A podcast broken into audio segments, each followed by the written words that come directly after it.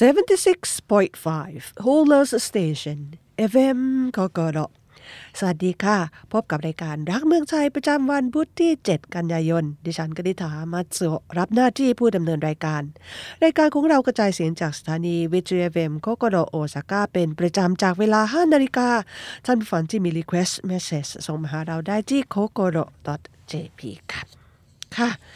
ปูเป็นอาหารทะเลที่หลายคนชื่นชอบนะคะ เพราะว่านอกจากรสชาติแล้วก็กลิ่นหอมแล้ว ปูยังมีโปรตีนสูง แต่ว่ามีแคลอรี่ต่ำแล้วก็ยังมีเท่าลิน แล้วก็อาร์จินิน ช่วยป้องกันเส้นโลหิตแข็งตัวทำให้การไหลเวียนของโลหิตดีขึ้น แถมยังมีให้กินได้ตลอดทั้งปีนะคะ ทั่วโลกนั้นมีปูอยู่กว่า 6,000 ชนิดด้วยกันสำหรับในญี่ปุ่นแยกเป็น 4 ชนิดใหญ่ ๆ ด้วยกันนะคะ ได้แก่หนึ่งปูซุยกานิ ตัวผู้จับได้มาจากพฤศจิกายนถึงมีนาคม ส่วนตัวเมียนั้นจับได้จนถึงมกราคม ตัวผู้จะตัวใหญ่มีเนื้อแน่นกว่าค่ะ แต่ว่าตัวเมียแม้จะมีเนื้อน้อย แต่ว่าจะมีไข่แน่นรสชาติเข้มข้นค่ะ ยิ่งตัวใหญ่ยิ่งมีราคาแพงแล้วก็แตกต่างกันไปตามฤดูกาลจังหวัดดังๆ ที่จับปูเช่นนี้ได้ได้แก่ฮิโอโกทตโตริอิชคาวะฮุกุยแล้วก็นิกาตะนะคะ ซึ่งจะเรียกชื่อต่างกันไปตามท้องถิ่นที่มาอีกแหล่งหนึ่งก็คือจากรัสเซียตัวจะเล็กลง ราคาราวครึ่งหนึ่งของปูในประเทศค่ะ วิธีปรุงรสก็มีทั้งต้มเกลืออ่อนๆ กินเปล่าๆย่างโรยเกลือหรือว่าโชยุบีบมะนาว หรือว่าทอดเป็นเทมปุระค่ะ ทาราบากานิตัวใหญ่มโหฬารปีหนึ่งจับได้สองฤดูจากเมษาถึงมิถุนาแล้วก็พฤศจิกาถึงกุมภาค่ะ ปูชนิดนี้มีเห็นวางขายทั่วไปในญี่ปุ่น แต่ว่าส่วนใหญ่จะเป็นปูจาก阿拉สกาหรือว่ารัสเซีย ปูฮอกไกโดจะมีเฉพาะฤดูกาลสั้นๆ เท่านั้น วิธีกินเช่น ปูสดกินเป็นชาบูชาบูปูย่าง ปูอบเนย ปรุงรสด้วยเกลือพริกไทยแล้วก็บีบมะนาวค่ะ เคงานิหรือว่าปูขน ถือเป็นปูที่หรูหรา มีราคาแพงสุด หากินได้อร่อยสุดช่วงธันวาถึงกุมภาแล้วก็มีจับกินบ้างตลอดปี แต่ว่ารสชาติจะสู้ช่วงหน้าหนาวไม่ได้ ราคาตกกิโลละ4,000ถึง10,000 เยน ปูขนถือเป็นผลิตภัณฑ์ที่มีชื่อเสียงของทะเลโอโฮสกุในฮอกไกโด พัตคารดังๆ จะนำมาต้มทั้งเป็นๆกินเปล่าๆเพื่อลิ้มรสความหวานตามธรรมชาติค่ะฮานาซากิกานิ มีหนามแหลมทั่วตัว ก้ามแล้วก็ขาสีแดงสดดังดอกไม้งามสมชื่อค่ะ ว่ากันว่าเป็นปูหายากมาโบโรชิโนคานิเพราะว่าทางการอนุญาตให้จับเฉพาะช่วงสั้นๆ แล้วก็แหล่งกำเนิดแคบๆ ในฮอกไกโดนะคะ หากินได้ช่วงกรกฎาคมถึงกันยายนกิโลละ 6,000 ถึง 8,000 เยนค่ะ จะมาต้มย่างหรือว่านำกระดองมาทำซุปก็ได้นะคะ ได้ปู3ตัวเล็กๆนะคะ เป็นปูสวยค่ะนี่แค่แฉงมาต้มขายค่ะ เนื้อไม่มากแต่ว่าหวานอร่อยนะคะ 3 ตัว 500 เยนรีบซื้อมาทันทีค่ะ ไข่ได้ไปตลาดโดยเฉพาะแถวเทมมะนะคะ จะได้ปูราคาถูกๆ อร่อยมากินกันค่ะ ญี่ปุ่นมีบทความวิชาการด้านวิทยาศาสตร์บริสุทธิ์หรือว่า national national science นะคะที่ถูกใช้อ้างอีกน้อยลง ถูกจัดอันดับลดลงเป็นอันดับที่ 2 ของโลกต่ำที่สุดเท่าที่ผ่านมาค่ะ สำหรับวิทยาศาสตร์บริสุทธิ์หรือว่า natural science นั้น เมื่อเทียบกับประเทศต่างๆ ทั่วโลกแล้ว พบว่าญี่ปุ่นมีจำนวนบทความวิชาการที่ถูกใช้อ้างอิงใน 3 ปีที่ผ่านมาน้อยลง จากที่เคยอยู่ใน 10 อันดับต้นๆของโลกมาตลอดค่ะ กลายมาเป็นอันดับที่12ต่ำที่สุดเป็นครั้งแรก กระทรวงศึกษาธิการและก็สถาบันวิชาการด้านวิทยาศาสตร์ได้ทำการสำรวจ และก็วิเคราะห์บทความวิชาการด้านวิทยาศาสตร์บริสุทธิ์ 22 สาขาที่ถูกตีพิมพ์ทั่วโลกใน 3 ปีที่ผ่านมา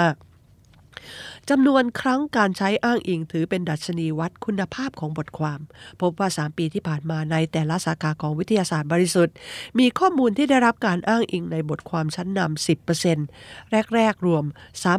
3,780 บทความ เพิ่มขึ้นกว่าเดิมเล็กน้อย แต่ว่าน้อยกว่าแม้กระทั่งเกาหลีใต้ ตกลงมาเป็นอันดับที่ 12 นับเป็นครั้งแรกค่ะที่ลดอันดับจากท็อป 10 เป็นครั้งแรกนับตั้งแต่ทำการสำรวจจากปี1981 เป็นต้นมาค่ะ แล้วก็จากจำนวนบทความทั้งหมดในรอบ 3 ปีนี้ มีจำนวนทั้งสิ้น 67,688 บทความ ลดอันดับลงมา 1 อันดับเป็นอันดับที่ 5กระทรวงศึกษาธิการมองค่ะว่าสาเหตุที่สถานะด้านวิทยาศาสตร์บริสุทธิ์ของญี่ปุ่นลดต่ำลง มาจากงบประมาณด้านวิชาการของมหาวิทยาลัยญี่ปุ่นในรอบ 20 ปีไม่เพิ่มขึ้น เมื่อเทียบกับประเทศหลัก นอกจากนั้นจำนวนนักวิชาการที่มีปริญญาเอก เป็นผู้นำหลักในมหาวิทยาลัย และสถาบันวิชาการอย่างลดลงต่อเนื่อง เมื่อเทียบกับอเมริกาจีน แล้วก็เกาหลีใต้ซึ่งเพิ่มขึ้นกว่าเท่าตัวใน 20 ปีที่ผ่านมานายนางาโนฮิโรชิ นักวิชาการจากมหาวิทยาลัยวิจัยด้านนโยบายวิเคราะห์ผลสำรวจครั้งนี้ค่ะว่า หากวิชาการนักวิชาการเยาว์วัยที่เป็นผู้เขียนบทความไม่เพิ่มขึ้น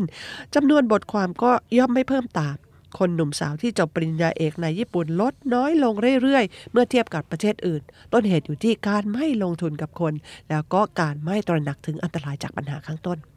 นอกจากนั้นค่ะอย่างย้ำได้ว่า คงมีญี่ปุ่นประเทศเดียวที่คนจบปริญญาเอกหางานไม่ได้ ญี่ปุ่นไม่มีระบบรองรับสังคม แล้วก็ฝึกฝนคนจนปริญญาที่จบปริญญาเอกให้เข้าไปทำงาน ขณะนี้ถือเป็นห่วงเวลาสำคัญที่ภาคอุตสาหกรรม และมหาวิทยาลัย ต้องร่วมมือกันเพิ่มคนหนุ่มสาวที่จบปริญญาเอก แล้วก็ส่งเสริมพวกเขาหลังจบปริญญาแล้วอย่างจริงจังค่ะ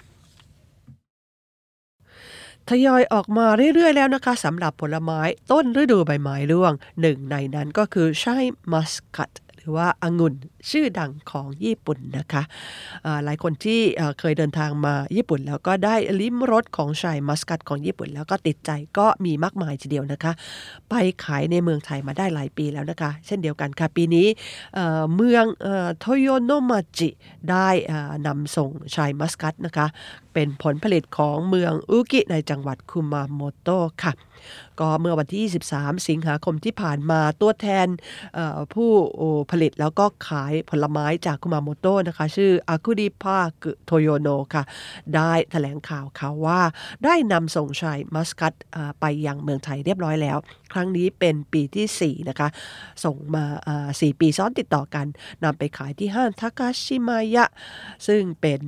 ห้างสรรพสินค้าญี่ปุ่น แทบจะเหลือแห่งสุดท้ายนะคะ ในกรุงเทพของเราค่ะ ก็ผู้ผลิตบอกว่าปีนี้ทั้ง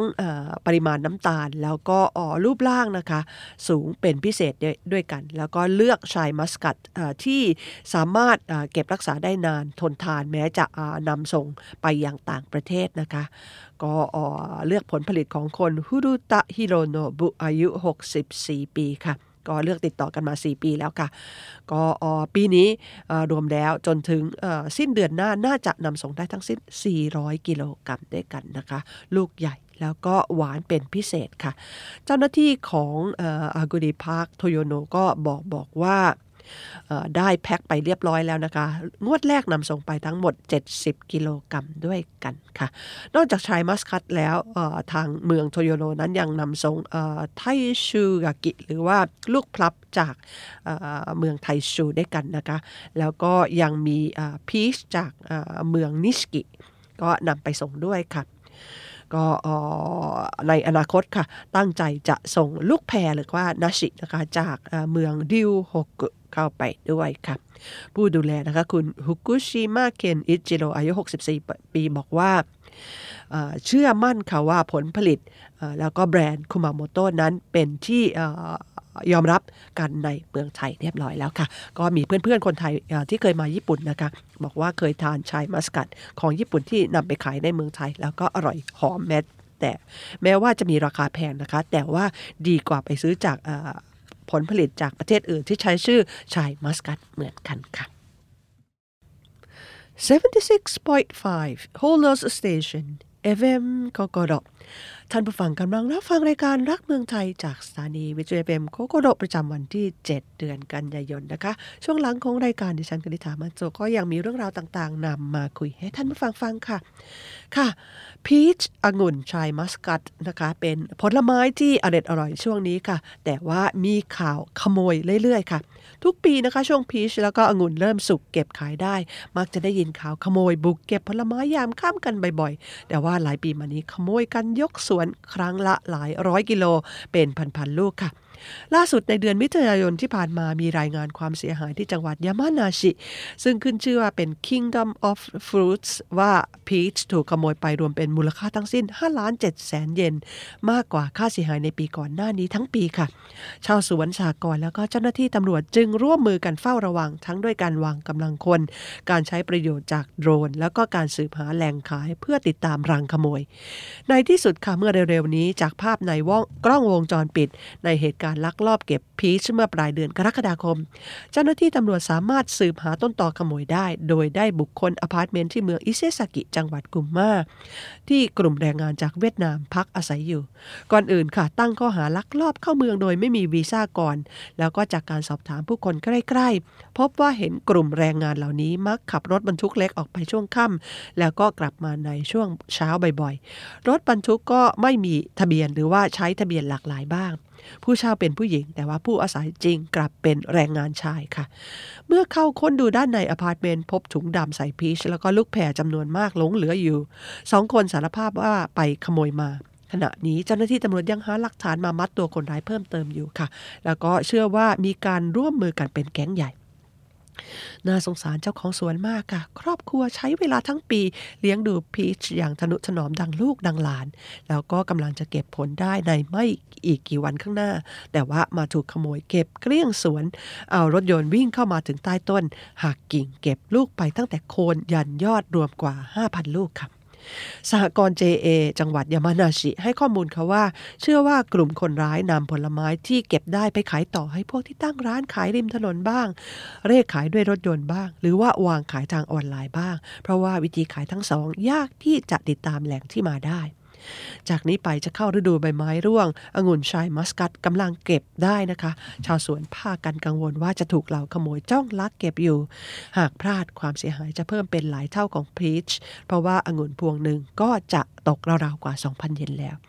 ใครขโมยของเกษตรกรเหล่านี้นะคะ ขอแช่งให้นรกกินกระบาลจริง ๆ ค่ะ ค่ะท่านฟังที่อยู่ญี่ปุ่นมานานคง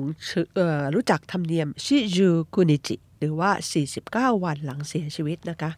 ตามธรรมเนียมพุทธศาสนามหายานของญี่ปุ่น 49 วันหลังเสียชีวิต หรือว่าชิจูคุนิจิถือเป็นวันสำคัญที่ต้องทำพิธีบางสกุลใหญ่ค่ะ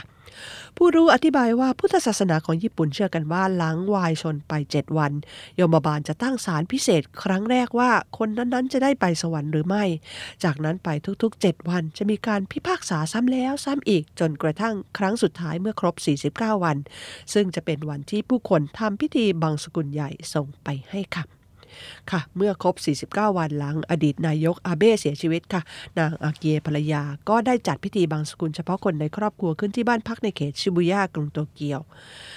นอกจากธรรมเนียมการทำบางสกุลข้างต้นแล้วนะคะ ชิจูคุนิจินั้นยังถือเป็นจุดเปลี่ยนสำคัญของผู้เกี่ยวข้องกับการเสียชีวิตด้วยค่ะ ก่อนอื่นค่ะในบ่ายวันเดียวกันค่ะนายนาคามุราอิตารุ อธิบดีกรมกรมตำรวจญี่ปุ่นอายุ 59 ปีได้ประกาศลาออกในสิ้นเดือนค่ะ แล้วก็ให้เหตุผลค่ะว่าจำเป็นต้องปูโครงสร้างการป้องกันใหม่หมด เพื่อไม่ให้เกิดเหตุการณ์เช่นนี้ซ้ำสอง เขาประสงค์ที่จะเห็นการเปลี่ยนแปลงใหม่อย่างสิ้นเชิงค่ะเช่นเดียวกับนายนาคามุระนะคะนายโอนิซึกะโทโมอากิ ผู้บังคับการตำรวจจังหวัดนารา ผู้รับหน้าที่กำหนดแผนการป้องกันอดีตนายกอาเบะโดยตรง ก็ได้แสดงความจำนงขอลาออกในวันเดียวกัน หลังจากที่องค์กรด้านความมั่นคงญี่ปุ่นที่กำกับดูแลกรมตำรวจทั่วประเทศ ประกาศลงโทษตัดเงินเดือนเขา แล้วก็รองผู้บังคับการ แล้วก็คนที่เกี่ยวข้องนะคะนายโอนิซึกะนั้นยอมรับกับผู้สื่อข่าวถึงความผิดพลาดของตนทันทีในวันรุ่งขึ้น หลังเหตุการณ์รอบยิงว่า เป็นเหตุการณ์ที่ผมผิดพลาดอย่างไม่น่าให้อภัย นับตั้งแต่รับราชการตำรวจมากว่า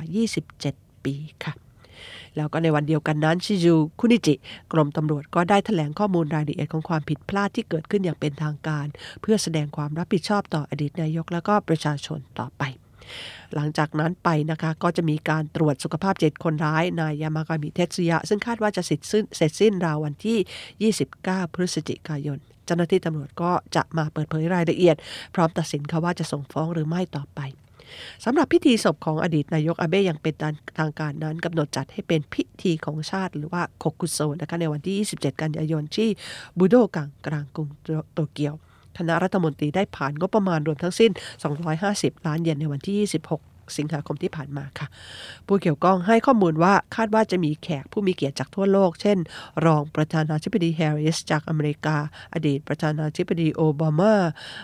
แล้วก็นายกโมดีจากอินเดียรวมราว 6,000 คนมาร่วมไว้อาลัยด้วย อย่างไรก็ตามค่ะคนญี่ปุ่นนั้นเห็นแตกต่างกันนะคะ 49%เห็นด้วย อีก 46%ไม่เห็นด้วย ก็จะต้องอติดตามดูกันต่อไปค่ะ ค่ะ ปิดท้ายกันด้วยสุภาษิตของญี่ปุ่นนะคะโอยาโนฮิการิวะนานาฮิการิโอยาโนฮิการิวะนานาฮิการิแปลเป็นภาษาไทยได้ว่า แสงของพ่อแม่เป็นแสงประกายรุ้งค่ะ ก็อาจจะเข้าใจยากนึงนะคะ ในความหมายก็คือสถานะทางสังคม แล้วก็ชื่อเสียงของพ่อแม่จะมีส่วนช่วยให้ลูกประสบความสำเร็จในสังคมเป็นอย่างมาก แม้ลูกจะไม่มีความสามารถเท่าไรก็ตาม ก็พบได้มากนะคะในหมู่ดารานักร้องค่ะพ่อแม่มีชื่อเสียงมากแรกๆค่ะ ลูกก็สามารถออกตัวในฐานะดารานักร้องเหมือนกันในสังคมได้ง่ายกว่าลูกชาวบ้านธรรมดาธรรมดานะคะ แต่ว่าถ้าไม่มีความสามารถจริง ๆ อย่างมากก็ปี 2 ปี ก็จะเฟดเอานะคะขายไม่ได้ เช่นเดียวกับนักการเมืองค่ะ ส่วนใหญ่แล้วก็จะเป็นลูกหลานของพ่อแม่ที่เป็นนักการเมืองนะคะ ช่วงแรก ๆ ก็อาจจะได้รับเลือกจากฐานเสียงที่พ่อแม่สร้างไว้ค่ะ แต่สักพักพออไม่มีความสามารถจริง ๆ อาจจะต้องต่อสู้ทางการเลือกตั้งลำบากมากทีเดียว เราเราก็เหมือนกันนะคะก็ได้รับอนุเคราะห์จากพ่อแม่มาเป็นอย่างมาก ใครที่มีแสงรุ้งของพ่อแม่ก็อาจจะลำบากน้อยกว่าคนที่ไต่เต้าด้วยตัวเอง แต่ว่าการไต่เต้าด้วยตัวเองนั้นก็สร้างความภูมิใจ แล้วก็ความมั่นใจให้กับตัวเราเอง แล้วก็การไต่เต้าแม้จะลำบากลำบนนะคะทำให้เราได้เรียนรู้ หลายสิ่งหลายอย่างที่คนที่มีแสงประกายลุงของพ่อแม่ไม่มีโอกาสค่ะ ก็แล้วแต่นะคะ ก็การพึ่งพ่อแม่มากเกินไป อาจจะเป็นภัยต่อตัวภายหลัง เพราะว่าพ่อแม่ไม่ได้อยู่กับเราไปตลอดนะคะ ก็เป็นข้อคิดสำหรับคนที่จะเลี้ยงลูกด้วยนะคะการช่วยเหลือลูกควรจะช่วยให้น้อยที่สุดสิ่งที่ดีที่สุดคือให้การศึกษาให้ความรักนะคะทำให้เขามั่นใจในชีวิต แล้วก็สามารถประคองตนเองจนอยู่รอดได้ค่ะรายการรักเมืองใจของเรารับฟังได้เป็นประจำช่วง Time Free Zone ที่ radico.jp ก็รายการรักเมืองใจของเรานะคะ รับฟัง request message เสมอค่ะที่ kokoro.jp